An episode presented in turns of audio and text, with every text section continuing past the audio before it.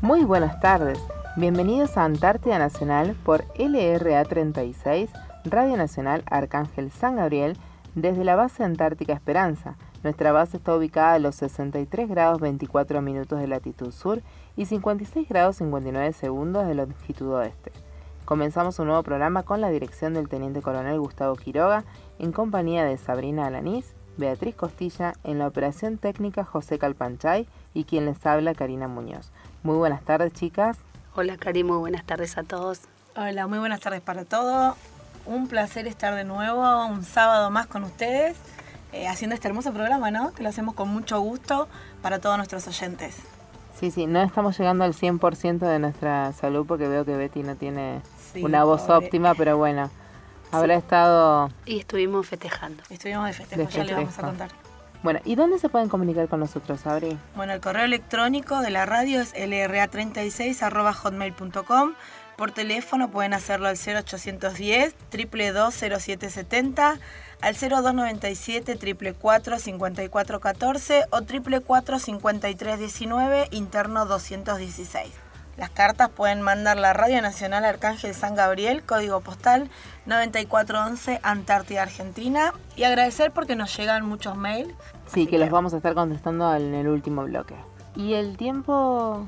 Tuvimos una, una semana muy de días muy cálidos, tuvimos temperaturas positivas de 0 grados y como, y como mínimas eh, menos de 12 grados bajo cero. Así que linda, linda semana eh, no sentimos mucho el frío por el tema que no corrió viento. Así que... Empezamos a desenchufarlas algunas estufas. Sí, estaba lindo. Estuvo muy lindo, incluso vos salías y es como un invierno eh, estando allá en, Buenos Aires, con una camperita suficiente para cruzarte sin ningún tipo de problema. Así que disfrutando este respiro que nos dieron los vientos y el frío. Sí, y por ahí me contaron de que tuvimos visitas, que nos han visitado, que esta, se está renovando la fauna de nuestra base tuvimos visitas de tres focas, nos contó nuestro operador que estuvo saliendo a pasear el fin de semana. Tres focas. Tres focas de tres pelos, así era, o sea, tres por tres, nueve pelos. Sí, yo no las vi, eh, me contaba como de, lejos. Se la veía en la bahía congelada, hay unas manchas negras, pero bastante lejos, no sé, eh, él las vio de cerca, así que se ve que anduvo paseando. O se están aproximando. Tiene fotos, dice. Tiene fotos. Ah, las subiremos. Es, deben ser que se están aproximando a la base de a poco. Y, pensemos que en octubre llegan los pingüinos, así que ellos tienen que hacer la previa para llegar también y ocupar lugar. Y la fauna es la fauna, chicas. Mal que nos, no nos guste, pero bueno, es la cadena alimentaria. ¿Qué, se va a hacer? No tan solo tuvimos la visita de las tres focas, sino como le contábamos en programas anteriores, eh, que se va a desarrollar acá eh, cerca de la base Esperanza, el ejercicio el ejército chileno, la Paracach. Sí, Es un ejercicio combinado, así que eh, recibimos a los siete integrantes de la patrulla cero del ejército chileno. Y bueno, como me quedé sin voz por el tema del recibimiento, ¿no? Que se, le dimos el sábado de pizza a todos ellos, así que estuvimos un poco disfrutando con ellos. Yo también con karaoke, cantamos, así que estamos... Bueno, yo no canté mucho, pero por eso tengo la voz bastante bueno una cantaba y la otra utilizable todavía. Claro sí hicimos se hizo el recibimiento ellos trajeron sus obsequios de acá también se les dio obsequio contaron un poquito de ellos quiénes eran. Muy lindo todo porque cada uno no o sea nos fuimos haciendo intercambio de regalos pero no desde el regalo que uno compra sino cosas que uno puede ir haciendo en la base con las cosas que tiene. Y eso fue lo que ellos trajeron unas cajitas hechas en su carpintería y nosotros también les regalamos algo similar. Nos hicieron escuchar la canción propia de Chile de la Antártida también y el ejército, los integrantes de, esta dotación también hicieron escuchar a la Ellos integrantes. Tienen una canción que representa lo que es Base O'Higgins, que fue escrita por, por una persona que estuvo invernando en Base O'Higgins. Y nosotros tenemos la canción nuestra que se llama Continente Blanco. La pasamos en un programa para que lo conozcan y que es muy linda también y habla de todas las bases en general. no sé si lo dijimos, pero ellos vienen de la base O'Higgins de, Chile. Son muy lindos, la verdad que compartiendo con ellos son personas muy cálidas. Y bueno, y también está amaneciendo más temprano. 8 menos cuarto ya tenemos asomando el sol, así que se ve... Se ve si bien lo ves también allá, pero acá es como que la luna se ve más fuerte, igual que a la misma intensidad que el sol. Claro, en realidad como que no se va nunca, solo como tenemos acá el efecto ese de la rotación y la traslación, así que acá es donde lo podemos aprender mejor que en los libros. Sí, bueno, sin, tampoco quiero dejar de, decir que se festejó el Día del Niño con una pijamada de la escuela, así que los chicos también tuvieron su día, se festejó el sábado también, entrega de regalitos para ellos, muy contento. Así que fue otra de las actividades que tuvimos acá con, con los chicos de la base por su día. Antártida Nacional, LRA 36, Arcángel San Gabriel, por Nacional. Continuamos en Antártida Nacional y haciendo un poco de historias, chicas, les cuento que el refugio establecido el 21 de noviembre de 1953 inicialmente se llamó Refugio Naval Caleta Potter y luego Estación Aeronaval Caleta Potter. Serviría de apoyo a las operaciones de aviones anfibios y ese es el antecedente de nuestra actual base Carlini. En la campaña de verano de 1953 al 1954, el refugio permaneció habitado por tres hombres, los pilotos que intervinieron en una campaña antártica del 54 al 55 con hidroaviones Gurman Gross propusieron que llevara el nombre del aviador José Isidro Giovanni, que había fallecido en un acto de servicio el 14 de septiembre de 1948 en un accidente aéreo en la provincia de Santa Cruz, tomando el nombre de Estación Aeronaval Teniente Giovanni el 14 de diciembre de 1954. Posteriormente pasó a denominarse Destacamento Naval Teniente Giovanni y en la década de 1990 su nombre fue modificado por el de Base Giovanni. En 1982 las instalaciones navales fueron transferidas al Instituto Antártico Argentino y la estación adquirió el estatus de base, siendo inaugurada el 12 de febrero de 1982 con el nombre de Estación Científica Teniente Giovanni.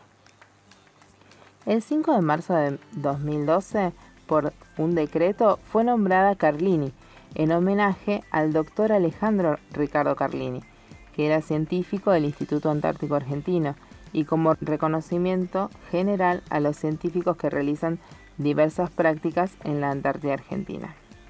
Como recordatorio del nombre del teniente José Isidro Giovanni, quedó una placa recordatoria en el centro meteorológico de la base. Carlini se encuentra ubicada en el margen oriental de Caleta Potter en la isla 25 de Mayo. Desde la misma se puede observar el Cerro Tres Hermanos, el Nunatak y el glaciar Forcade. El área que circunda la base está adyacente a la zona antártica especialmente protegida, que comprende toda la franca costera de la costa oriental de Bahía Maxwell. En las inmediaciones se hallan numerosas lagunas de agua dulce. Durante el verano la base permanece despejada de hielo y nieve, así como también la caleta, lo que facilita la investigación y las actividades de buceo. Posee un clima menos riguroso. En el verano las temperaturas rondan entre los menos 2 y 3 grados centígrados y durante el invierno las temperaturas llegan a menos 10 y menos 20. El viento es moderado, con mediciones de hasta 125 km por hora, razón por la cual la sensación térmica puede llegar hasta los menos 50 grados centígrados. Las precipitaciones son en forma de nieve, aunque durante la época estival se producen algunas lloviznas. Sí, eh, uno de los datos curiosos de esta, esta base, que es una base permanente de la Argentina, la Carlini, es que en el año 2005 se inauguró la sala del Bicentenario, es una sala con 53 butacas.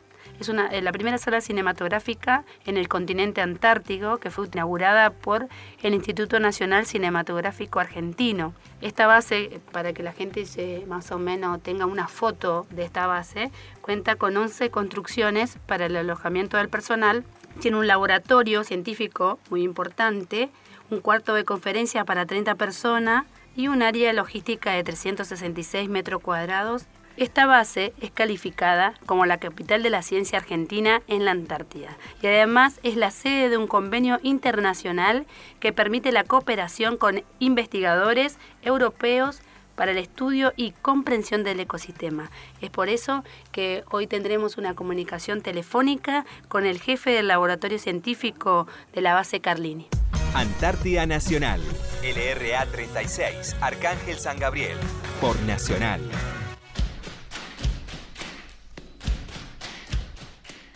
Agradecemos al jefe de la base Carlini que nos posibilitó esta comunicación con el jefe de los científicos que está invernando en este momento, el señor Maximiliano Perier, que es médico veterinario graduado en la Universidad de La Plata y actualmente es el jefe científico de Base Carlini.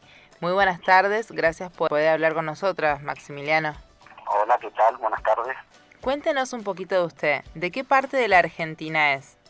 Bueno, este, como yo, ustedes me presentaron, soy médico veterinario, tengo 40 años y voy y soy de Gualeguay, Entre Ríos, de aquella zona de la Argentina. Qué hermoso lugar. ¿Es la primera vez que está en la Antártida? No, no, esta es mi tercera campaña acá en Antártida. ¿Y cómo surge la, los deseos de venir a conocer este hermoso lugar? ¿Qué te puedo decir? Mira, fue medio raro, medio loco, porque si bien uno nunca tiene la idea, o, casi nunca le ronda a alguien la idea de, venir a trabajar a la Antártida, este, fue por, por un amigo de, la, de estudio, por un compañero de la facultad, este, que a su vez tiene su, su cuñado, que siempre trabajó acá en Carlini, y este, por lo que recibí una invitación por parte de ellos, y bueno, las vueltas a la vida, terminé trabajando acá en el año 2015 fue mi primera este, campaña acá en Antártida. ¿Y este año desde qué fecha está ahí en la base Carlini? Y yo llegué acá a la base Carlini el 24 de enero de ahora de este año. ¿Y cómo llegan ahí a la base los científicos? ¿Qué medios utilizan para llegar? Bueno, por lo general, la mayoría de la gente llega por avión. Este, generalmente salimos en el Hércules, desde allá desde Palomar, y siempre se hace una escala en, Río Gallegos, de ahí nos cruzan a Marambio, y desde Marambio venimos en un avioncito este, más chiquito que se llama Twin, que nos traen acá a la base y ameriza acá arriba del glaciar, el glaciar Furcada acá en la, en la isla 25 de mayo. Ah, como nosotras, que vinimos de esa misma manera aquí a Base Esperanza. ¿Cuál es su función como miembro de la actual dotación?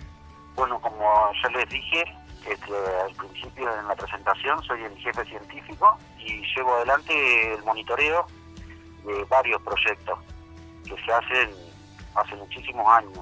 Bueno, y alguna que otra vez es algún otro proyecto. Ah, y cuéntenos un poquito, ¿qué tipos de trabajos o investigaciones se están realizando los proyectos? En este momento este, hacemos, sigo monitoreo eh, tanto en tierra, como por ejemplo de censos de los mamíferos como elefantes marinos, lobos marinos, este, algunos trabajitos con los pingüinos, con los dos tipos de pingüinos que se encuentran acá, los adulia y los papúas, y en el agua, uno de los proyectos se llama ECOS, que tomamos, tomo muestras de agua a diferentes profundidades y ahí se saca un montón de información. Todas esas muestras después yo las proceso en el laboratorio, se filtran y hago estudios de fitoplancton, de zooplancton, de clorofila, nivel de clorofila, etcétera. Y otro de los proyectos importantes también este, es eh, la medición de la penetración de la luz en la columna de agua. Eso se hace con unos sensores fijos y otros móviles. Nos contó que esta es la tercera vez que está en la Antártida, ¿no? En, las anteriores campañas, ¿qué trabajo realizó o qué, proyectos en esa época? Sí, en las anteriores campañas yo venía este, con el grupo mamífero y estudiábamos elefantes marinos. Yo venía únicamente a trabajar con elefantes marinos. Ese tipo de trabajo se realiza acá en la zona protegida, ya que generalmente somos cuatro o cinco personas este, con los permisos correspondientes para andar en la zona y trabajamos censando los animales y en épocas de aparición, que viene más o menos dentro de un mes y medio, dos meses, se marcan los animales, hace muchísimos años que se hace, que empezó haciéndolo Alejandro Carlini, este, y bueno, hoy por hoy se sigue adelante ya con un grupo este, como quien dice, le llevamos el, árbol tecnológico a muchísimos de estos elefantes que nacen acá en esta isla. Qué hermoso. ¿Y qué nos puede contar de la flora y la fauna del lugar? Y si viene un ambiente bastante inhóspito, este, hay, hay fauna, ya te digo, este, lo que mayormente se ve este, eh, son estos elefantes marinos, eh, lobo marino, algunas que otras focas, luego tenemos los pingüinos y bastante cantidad de aves, diferentes tipos de aves, petreles, petreles gigantes de la tormenta, petreles de la nieve, cormoranes, así que es variadito lo que se ve, no muchísima cantidad, pero se ve. ¿Y qué elementos se utilizan ahí en base Carlini para tomar la información que se necesita ¿no? para las investigaciones que usted está realizando? Bueno, cada uno de los grupos tiene sus diferentes herramientas o aparatos. Este, lo que es en, en elefantes, nosotros, más que tener algún que otro, como quien dice, bastón, por si las dudas, porque andamos caminando a veces muy cerca de los animales como para tener algo como para espantarlos o asustarlos. Después es prácticamente a mano. Lo que son los grupos de pingüinos trabajan con redes como para atraparlo, eh, según lo requieran los protocolos. Si hay que atraparlo, por ejemplo, para pesarlo, para marcarlo o lo que sea, este, se usan redes generalmente. Ya que nos contó que estuvo en anteriores invernadas, pudo comprobar o tener fotos o cómo se ve desde su punto de vista el cambio climático ahí acá en la Antártida? Y bueno, mira, yo no hace mucho tiempo que vengo, este, ya te digo, vine la primera vez en el 2015, pero sí he visto fotos, de, por ejemplo, del, glaciar de hace unos 10 años atrás, 12 años atrás, comparándola con fotos más recientes, actuales, sí se ha notado un retroceso de, de, glaciar.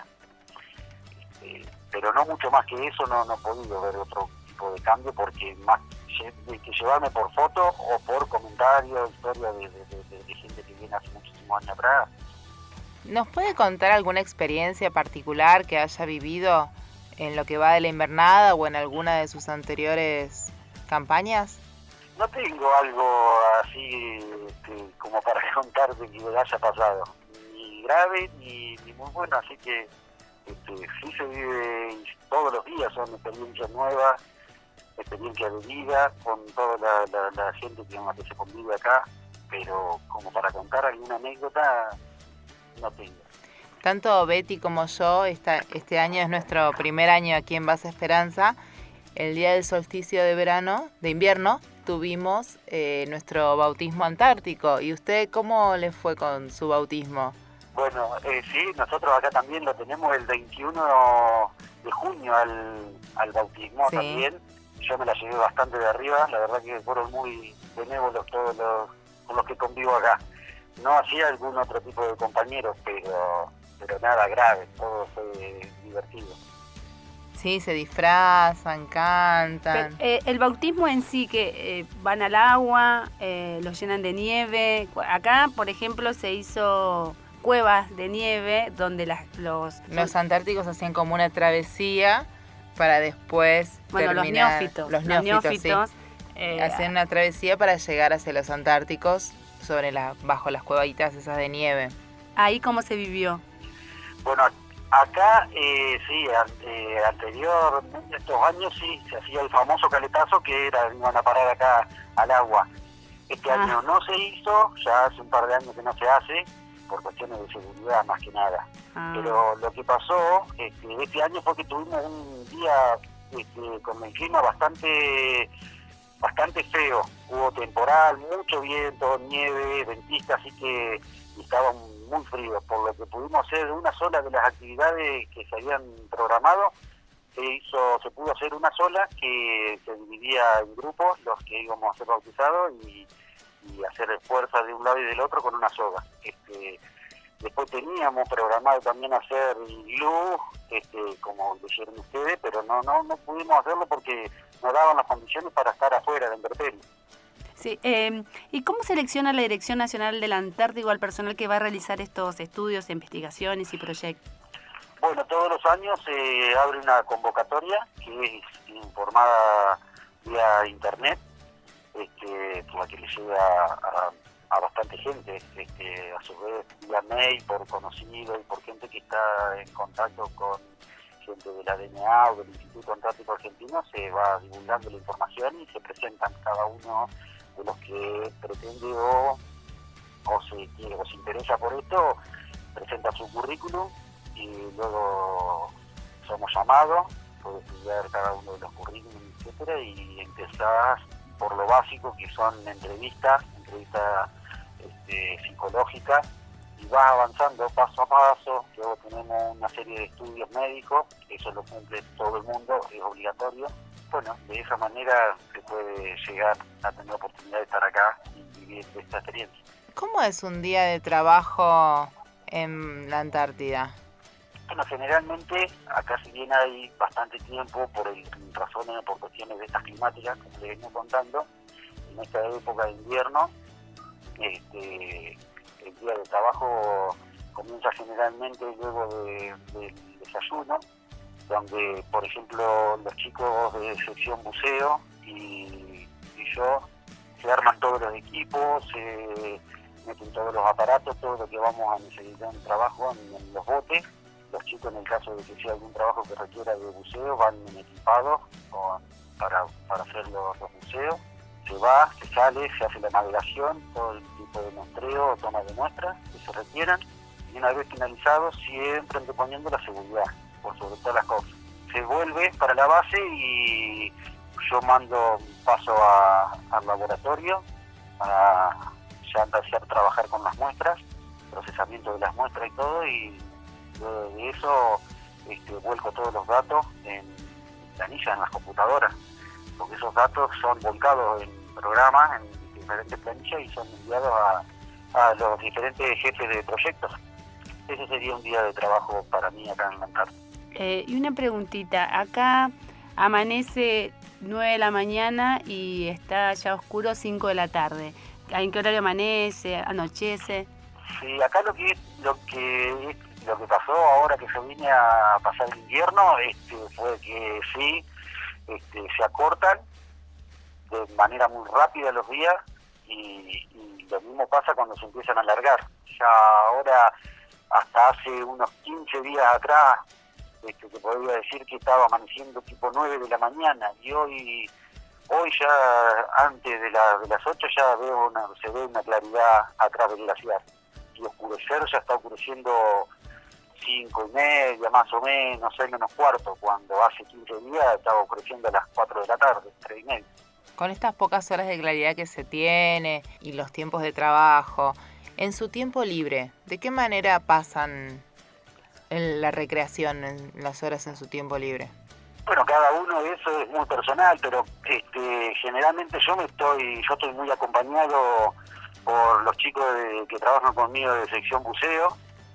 Hay uno solo que por ahí es el más reacio a, sociabilizar, pero bueno, lo vamos manejando con el resto de los chicos.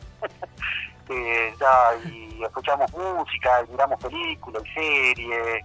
También cada uno por ahí necesita o quiere estar solo y se pone a leer hay varias cositas para hacer, va al gimnasio.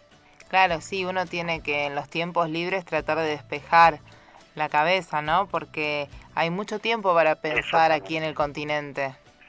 Exactamente.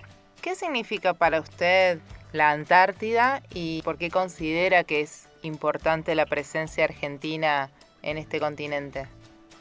La Antártida es rara, es, o sea, aquel que pudo llegar a venir alguna vez, la Antártida es algo así como o te atrapa o, no la querés volver a pisar nunca más. En mi caso fue algo que me cambió la vida de un día para el otro, fue algo que me atrapó, me gustó, me enamoré de este lugar.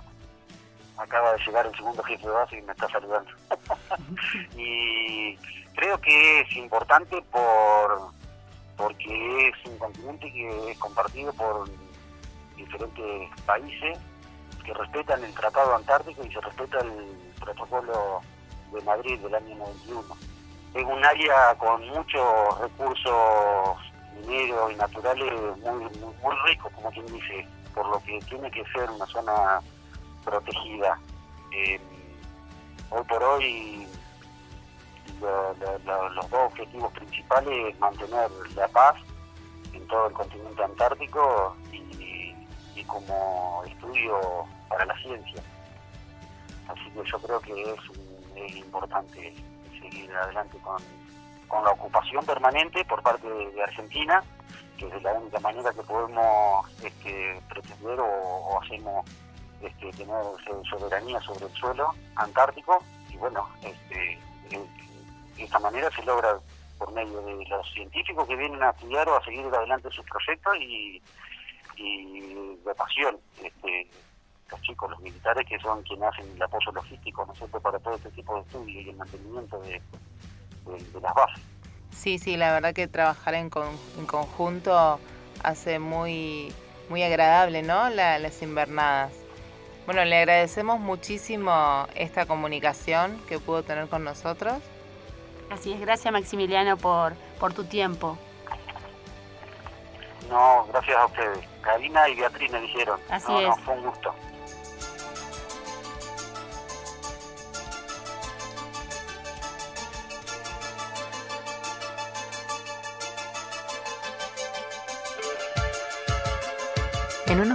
Más continuamos con Antártida Nacional y ahora vamos a escuchar Mi sombra en la pared de Miguel Mateos.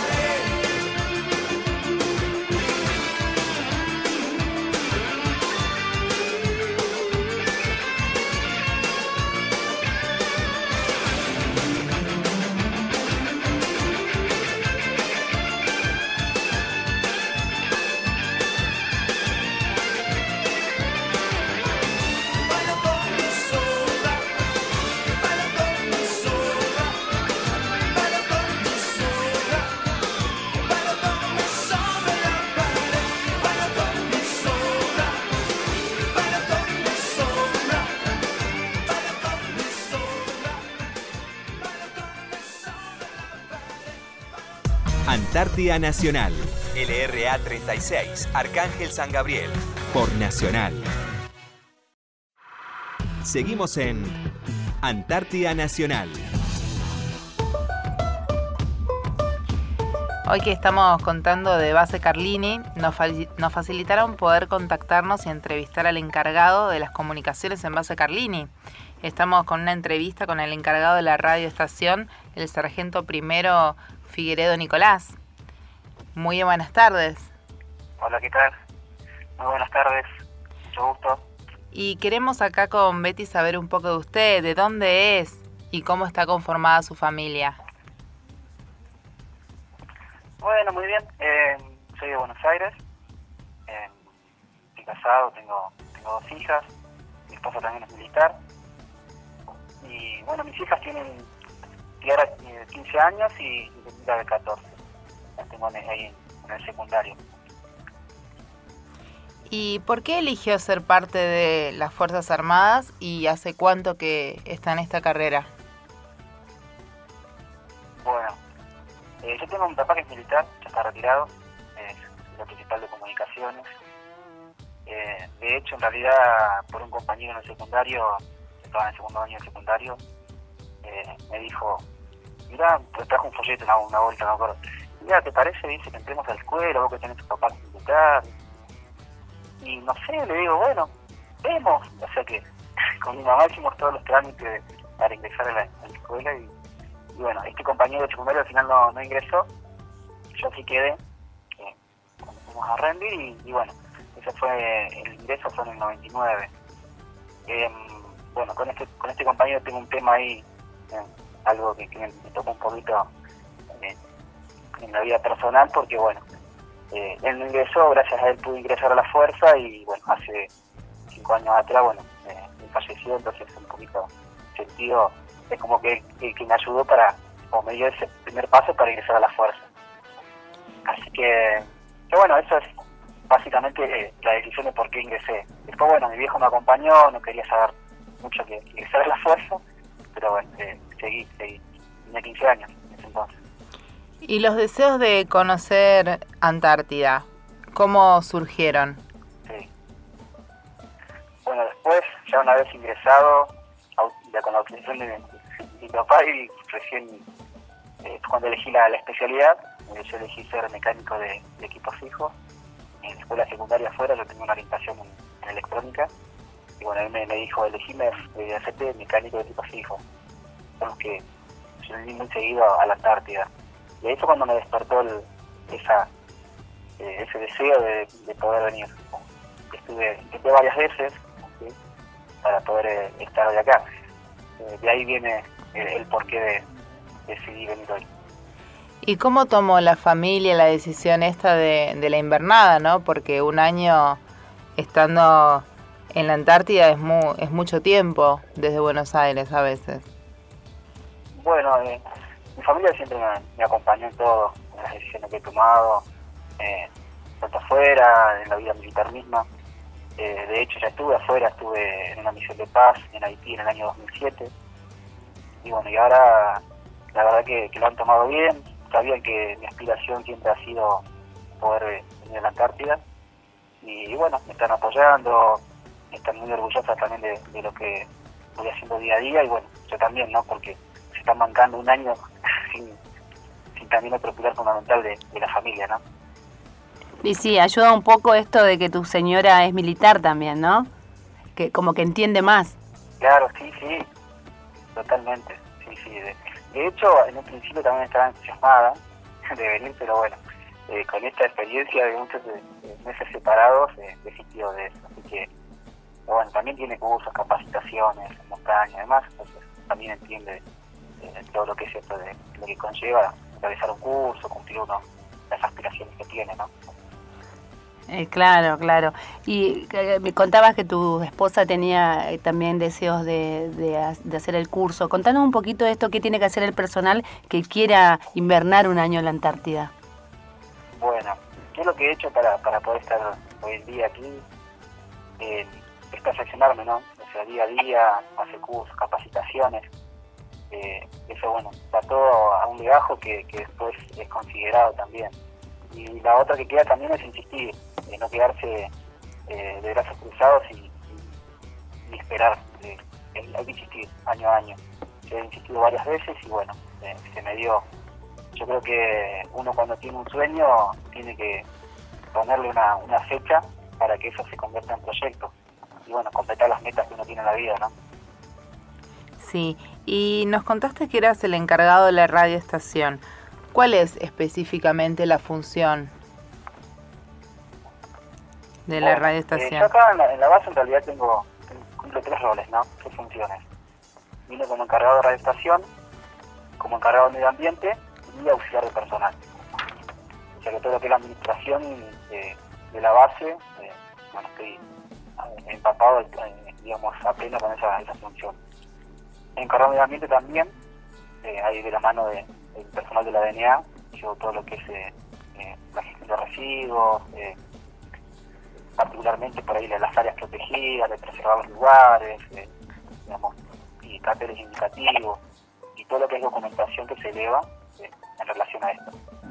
Y, la actividad principal mía con la especialidad es encargado de la radioestación, lo único que llevo como comunicaciones en sí es todo lo que es radio, IHF, DHF, eh, las comunicaciones, digamos, en, en, Invernada, en Carlini, se separan o se dividen en, dos etapas, que es la etapa verano, que es cuando hay mucho más movimiento porque los científicos vienen a hacer sus actividades de campo, tanto sea eh, con mamíferos, con aves, eh, en, lo que es navegación y, y museo. Entonces necesito estar en comunicación permanente con ellos justamente se desplazan en el terreno y, tiene que ser bien fluida la comunicación por cualquier eventual. Eh, entonces, bueno, más que nada por el tema de seguridad. Y después hay otra etapa que también es eh, fundamental, que es todo lo que es invierno, el apoyo o la, cooperación a, a aeronaves, helicópteros o el Twin mismo que viene a glaciar. Y, bueno, necesitamos estar comunicados permanentemente con tanto con el personal de, de Marambio, con, el personal de, la misma aeronave y con las coordinaciones aquí en la base. Y a su vez también tenemos, eh, perdón, absolutamente tenemos la comunicación que es, eh, digamos, todos los días periódica eh, con, con, el continente, ¿no? HF. Y aprovechando que estamos hablando con el encargado de las comunicaciones, ¿Cómo, ¿Con qué medios se cuenta para comunicar con sus familias, todos los que están ahí en base Carlini, en la época de invernada? Todo el año, todo el año la comunicación es muy fluida. Eh, a desgracia tenemos, contamos con un sistema satelital que bueno, nos brinda eh, telefonía fija y a su vez nos brinda eh, a través de una red wifi instalada en toda la base la conexión permanente a través de WhatsApp, ¿sí? Podemos ver fotos, videos, enviar, recibir, eh, nos manejamos con, por medio de turnos para, para que no colapse, digamos, eh, eh, lo que es videollamada de WhatsApp. Y digamos que yo comparando la época de FIA bueno que era solamente en su momento la Messenger, ahora tenemos esta facilidad del teléfono celular que, que podemos estar más en contacto con la familia, con los seres queridos. ¿De qué manera pasan el tiempo cuando no están trabajando?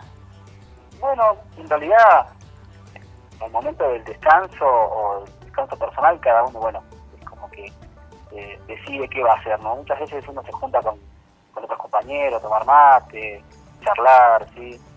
Eh, ver tele, alguna película, alguna serie. Digo, mi caso personal, bueno, eh, cuando estoy con gente es así. Y si no, eh, cuando estoy solo, me pongo a leer, me gusta mucho la lectura, todo lo que es relacionado al entrenamiento de hecho soy técnico en actividad física y bueno, me gusta mucho toda esa parte. Y ayudar al resto, porque también tenemos horarios como para ir al gimnasio y, también eh, alguna planificación para alguno que quiera entrenar, mejorar, mantenerse. Y particularmente también, eh, soy de ir dos barro tres veces por semana al gimnasio y, bueno, uno así también ayuda a, que pase el tiempo y, bueno, y si no hace eso, también la otra, eh, seguir haciendo cosas. Eh, uno que acá le, inculcan el motorcito de generar y, hace cositas, trabajo, detalles para ir mejorando eh, el área de trabajo de uno, la oficina, y eso bueno, también a uno lo, como que lo, le hace pasar el tiempo más, más rápido, ¿no? Pasa volando. Eh, ¿Con cuánto personal eh, convivís ahí en la base? En total, ahora somos 28. 28, de los cuales hay personal de la DNA, eh, hay un científico, que es el jefe científico, y, bueno, tenemos dos eh, de Fuerza Aérea, que son los meteorólogos, y el resto somos todos personal de ejército. Somos 19 de ejército en total.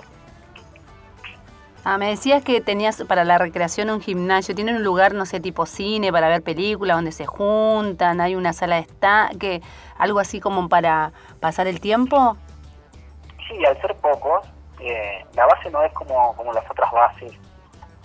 Un ejemplo, Belgrano o, o San Martín, y tienen todo juntito.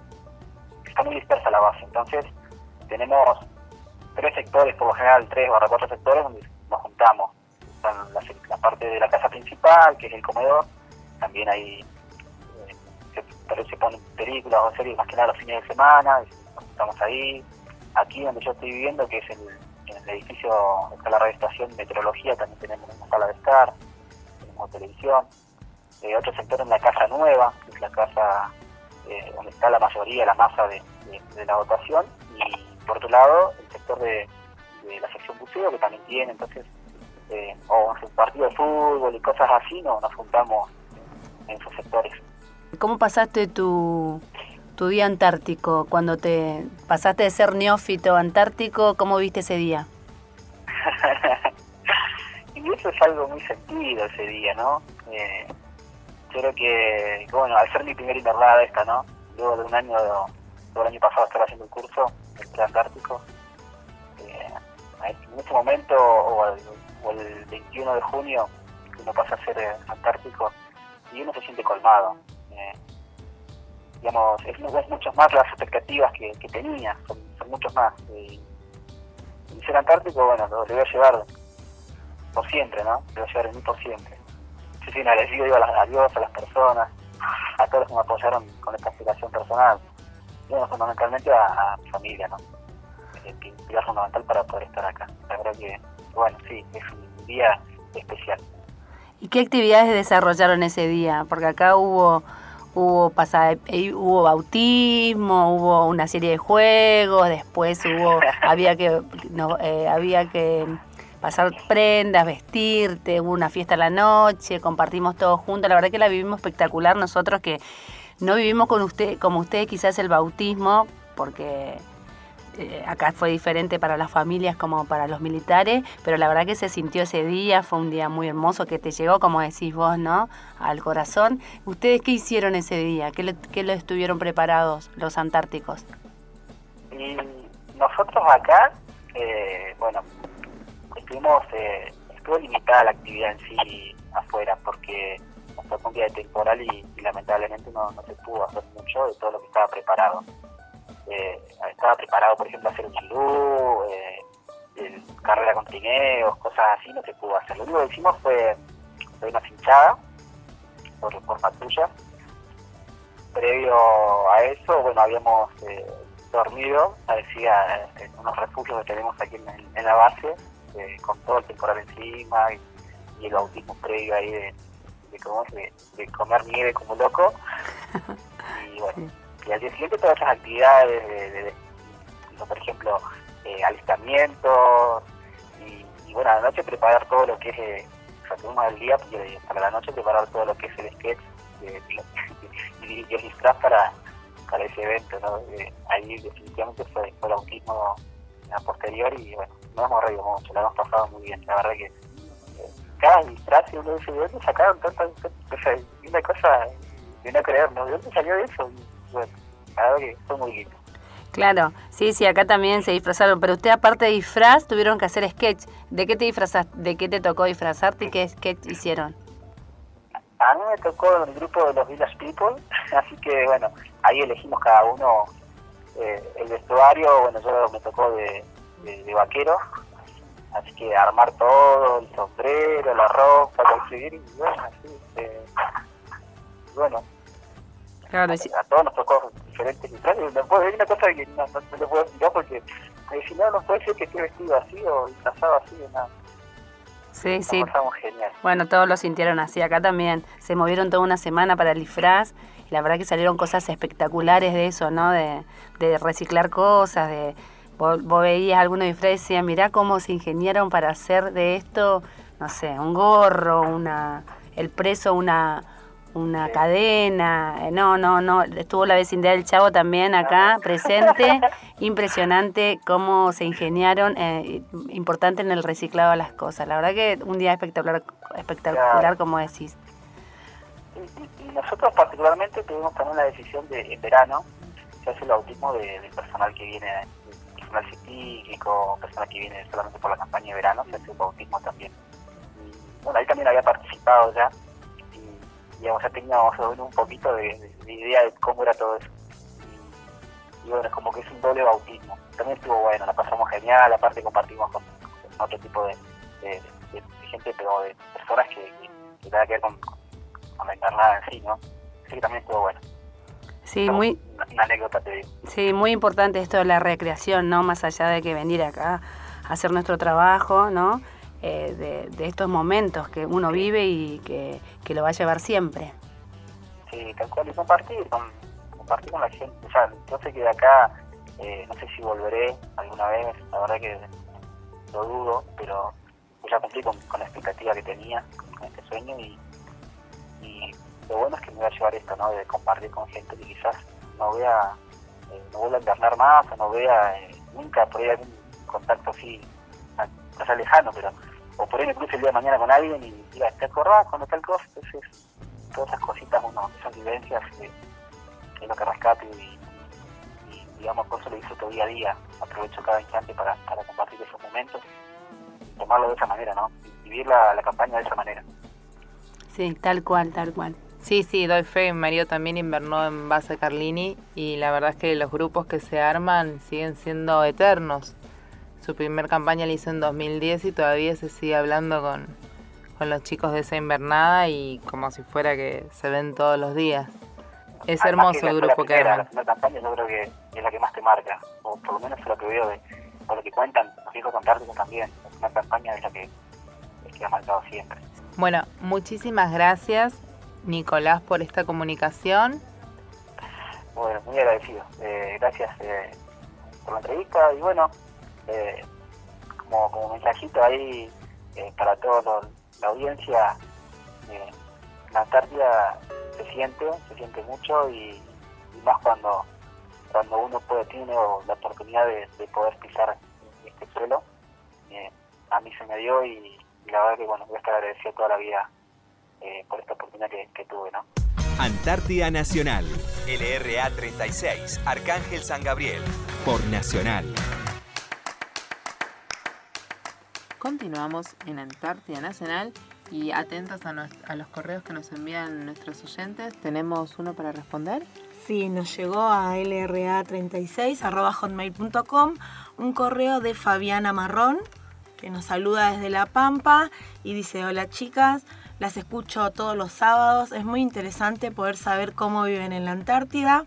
Quería preguntarles por una duda que tengo, dice leyó en la web de Fundación Marambio que dentro de las actividades en la Antártida es de apoyo a la actividad turística, eh, que la base sea visitada anualmente por alrededor de 1.100 personas en cruceros. Entonces nos pregunta, eh, porque dice que ella tenía entendido que no era posible el turismo en la Antártida, así que nos pide por favor que le informemos porque quiere saber más al respecto. Estuviste averiguando, Caribo, sobre el turismo, ¿no? Estuvimos empapándonos un poco el tema nos encontramos con que sí se puede hacer turismo en la Antártida, pero no hay empresas eh, turísticas propias de Argentina, sino que son de otros países que salen desde Ushuaia en Argentina o desde Punta Arenas en lo que es Chile, vienen en, lo que sería la, puntita de, del continente claro, pero cualquiera, cualquier persona puede ir hasta Ushuaia, de Ushuaia dijiste, ¿no? Sí. Hasta Ushuaia y ahí y de ahí hacer turismo acá en la Antártida. Claro, claro, buscan las agencias turísticas que generalmente son de otros países, pero eh, tienen sus barcos eh, ahí en la en lo que en Ushuaia y de ahí salen los cruceros. Lo que sí le decimos es que es el barco el, el crucero queda una distancia desde la base donde estamos a un kilómetro y ahí empiezan a descender en eh, los, turistas en gomones. Claro, para llegar acá eh, descienden en gomones. Eh, y ingresan, ingresan por lo que llamamos Puerto Moro nosotros. No es que baja todo el contingente, sino porque no está permitido, porque no, sino eh, invadiríamos un poco el hábitat de, claro, los que eh. están acá, ¿no? Pero bajan en grupos de no más de 20 personas y hacen un recorrido a la base. Para eso, esto no es que puede llegar un barco y, y, poder desembarcar la gente, ¿no? Sino esto es todo una es todo un... Con permisos previos se hace, ¿no? Eh, o sea, desde el capitán del crucero que manda mail y llama al jefe de nuestra base para ver si eh, voy a estar cerca de la zona en tal fecha, si es que se puede descender o no. Sí, son trámites que duran semanas. Claro, porque justamente por ahí nosotros ya estamos preparando nuestras cosas para volvernos y estamos embalando y qué sé yo. No, sí, y la, cargando los tachos en, los barcos para que los traigan. Sí, en las actividades propias de la base. ¿no? Sí, y hay veces que no, que estamos muy ocupados a eso, entonces no, no podemos recibir. Es por eso es lo que se coordina con tantas semanas de anticipación la base de la dotación prepara eh, un, circuito de visita exactamente y las personas pueden recorrer la capilla de la donde se lo lleva generalmente es a la capilla que tiene la San Francisco de Asís que tiene la base eh, el museo. Sí, visitan la casita de piedra de, los, de la expedición sueca. Sí y después pueden mandar postales también o cartas desde nuestra base hacia la parte del mundo que desean hacerlo, ya que tenemos una especie de sucursal del Correo Argentina. Así que la carta se escribe acá y desde acá va a Marambio, de Marambio al continente, de ahí ya se reparte para donde fue su destino. Y como buenos anfitriones que somos, ¿no? Eh, se le prepara un agasajo a, las personas, a, a los que llegan y se los recibe en la casa principal Sí. algo para compartir. Sí, que se lleven un lindo recuerdo. Tal cual. Y también eh, recordemos que sí, en los grupos de 20 también tienen que ver mucho con los pingüinos, porque toda esa época que ellos pueden desembarcar acá es toda época de, reproducción de pingüinos. Entonces, si llenamos la base con las mil y pico de personas de los cruceros, sería como una invasión completa a lo que es la, tranquilidad en, tanto en sonido, en movimiento y todo que ellos tienen que tener para su incubación y, todo lo que nos contaron el sábado pasado los niños, que ah. decían que todo el proceso de reproducción de los pingüinos y bueno, la verdad que mucha gente invadiría todo eso. Sí, así que Fabiana, eh, espero que...